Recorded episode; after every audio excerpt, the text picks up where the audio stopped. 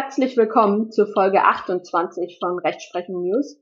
Heute besprechen wir einen Beschluss vom Bundesgerichtshof vom 11. November 2020 mit dem Aktenzeichen 5 STR 256 aus 20.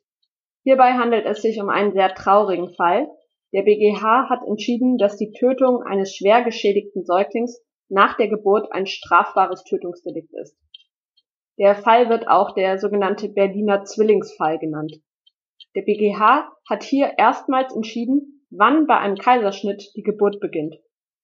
Und zudem hat er sich erstmals zu einer Mehrlingsgeburt geäußert und da zur Frage der Abgrenzung von in ganz großen Anführungszeichen bloßem Schwangerschaftsabbruch und Tötung bei mehreren Kindern.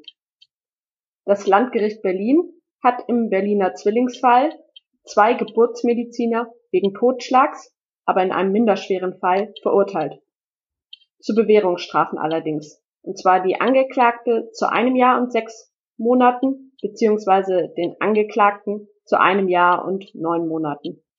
Der BGH hat die Revision der Angeklagten gegen das Urteil überwiegend verworfen nun.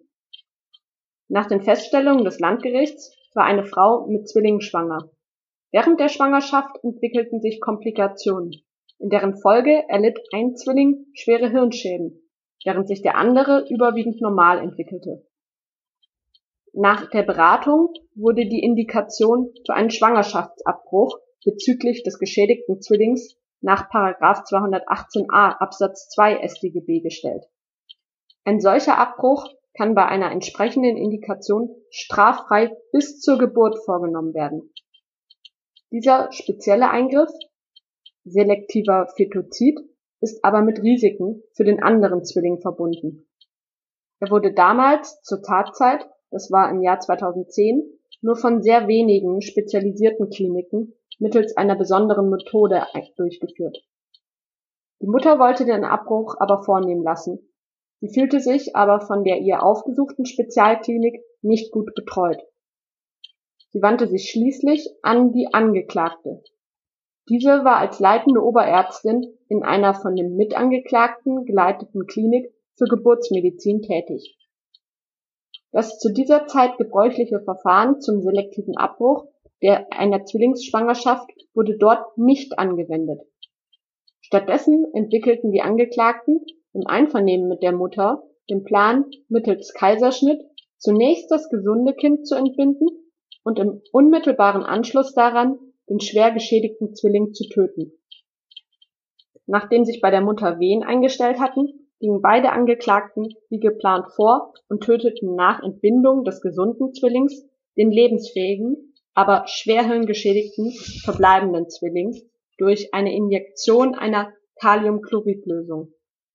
Dabei war ihnen bewusst, dass sie sich über geltendes Recht hinwegsetzen und einen Menschen töten würden. Erst mehrere Jahre später wurde die Staatsanwaltschaft durch eine anonyme Anzeige auf das Geschehen aufmerksam. Der Bundesgerichtshof hat die Revisionen der Angeklagten überwiegend verworfen. Insbesondere hat er den Schuldspruch wegen gemeinschaftlichen Totschlags bestätigt. Auch nach Auffassung des BGHs stellt die Tötung des lebensfähigen, schwer geschädigten Zwillings ein strafbares Tötungsdelikt und nicht lediglich, trotz der entsprechenden Indikation, einen straffreien Schwangerschaftsabbruch dar. Wichtig ist hier also die Abgrenzung von Schwangerschaftsabbruch und einer Tötung nach dem Paragraphen 211 Folgen der StGB. Der BGH sieht hier eine Tötung als gegeben, denn die Regeln über den Schwangerschaftsabbruch gelten nur bis zum Beginn der Geburt. Teilweise wird das in der Literatur anders gesehen. Vereinzelt wird dort vertreten, dass erst ab Vollendung der Geburt eine Tötung nach dem Paragraphen 211 Folgen der StGB vorliegt. Dafür spreche der Wortlaut des Gesetzes. Diese Ansicht verwirft der BGH. Neben dem eindeutigen gesetzgeberischen Willen, auf den Beginn der Geburt abzustellen, spricht nämlich vor allem der Schutzzweck der Paragraphen 211 Folgen der StGB für ein Abstellen auf den Beginn der Geburt. Denn ab diesem Zeitpunkt ist das Kind besonders schutzbedürftig gegenüber äußeren Einwirkungen auch gerade gegenüber fahrlässigen Einwirkungen. Solche würden sonst straflos sein, da ein fahrlässiger Schwangerschaftsabbruch nicht strafbar ist. Damit war hier der Beginn der Geburt für die Abgrenzung maßgeblich. So ist es im Übrigen auch in vielen anderen kontinentaleuropäischen Ländern. Als Beginn der Geburt sieht der Bundesgerichtshof bei natürlichem Geburtsverlauf das Einsetzen der Eröffnungswehen an. Wann bei einem vor Beginn der Eröffnungswehen vorgenommenen Kaiserschnitt die Geburt und damit der Anwendungsbereich der Paragraphen 211 folgende StGB beginnt, ist bislang noch nicht höchstrichterlich entschieden worden. Nach Auffassung des BGHs ist dies mit der Eröffnung des Uterus zum Zweck der Beendigung der Schwangerschaft durch Entnahme des Kindes aus dem Mutterleib der Fall. Die Geburt beginnt nach dem BGH also bei einer Entbindung mittels Kaiserschnitt mit der Eröffnung der Gebärmutter, wenn das Kind damit vom Mutterleib getrennt werden soll. Damit schließt sich der BGH der herrschenden Meinung in der Literatur an. Abweichend davon wird in der Literatur der Beginn der Geburt beim Kaiserschnitt teilweise schon in der Einleitung der Narkose oder im ersten Schnitt des Operateurs zur Eröffnung der Bauchdecke gesehen. Für den BGH spricht aber, dass anders als die Narkose oder der Bauchschnitt die Öffnung der Gebärmutter ein eindeutiges Ende der Schwangerschaft im Sinne von Paragraphen 218 StGB bewirkt.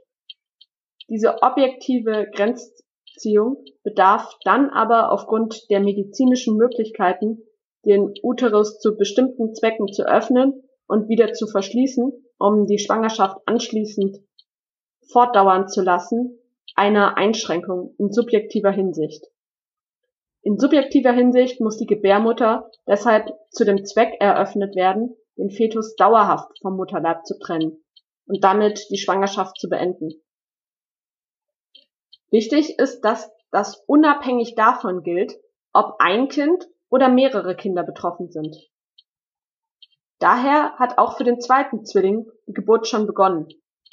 Denn der BGH sieht hier keinen normativ relevanten Unterschied zur Geburt nur eines Kindes mittels Kaiserschnitt. Dies gilt hier jedenfalls, da es sich nicht um eine zeitversetzte Geburt handelte. Allerdings hat der Bundesgerichtshof die vom Landgericht verhängten Strafen aufgehoben, weil den Angeklagten zur Last gelegt wurde, dass sie die Tat geplant und nicht in einer Notfallsituation begangen haben. Dieser Gesichtspunkt ist bei einer medizinischen Operation aber kein zulässiger Erschwerungsgrund. Während der Schuldspruch wegen Totschlags damit rechtskräftig ist, muss das Landgericht über die Höhe der Strafen deshalb noch einmal neu verhandeln. Wichtig aus dem Urteil mitzunehmen sind deshalb drei Sachen. Zum einen, wann bei einem Kaiserschnitt die Geburt beginnt, nämlich mit der Eröffnung der Gebärmutter, wenn das Kind damit vom Mutterleib getrennt werden soll. Zweitens, dass es für die Frage, wann eine Geburt begonnen hat und damit die Abgrenzung von Totschlag und Schwangerschaftsabbruch, nicht auf die Anzahl der Kinder ankommt. Und drittens, dass auch bei einer Indikation nach 218a Absatz 2 StGB bei einer Tötung des Kindes ein Totschlag im Sinne des Paragraphen 212 StGB vorliegt, wenn die Geburt begonnen hat. Ich bedanke mich für euer Zuhören. Abonniert doch gerne den Podcast und empfehlt ihn weiter und folgt Rechtsprechung unterstrich News auf Instagram und dann bis bald.